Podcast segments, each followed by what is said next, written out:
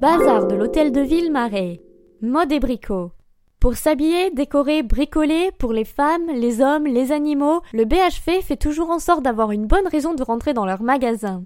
Cette diversité commence en 1852. Le fondateur Xavier Ruel était vendeur de bonneries quand il a compris que le quartier de l'hôtel de ville était le plus bénéf. Il fut rapidement propriétaire d'un grand immeuble et axa ses ventes vers la quincaillerie. Enfin, depuis 1991, BHV appartient aux Galeries Lafayette, d'où le côté mode. Buzzy Tip. Moins 10% pour les touristes en plus de la détaxe. Je suis trop jalouse.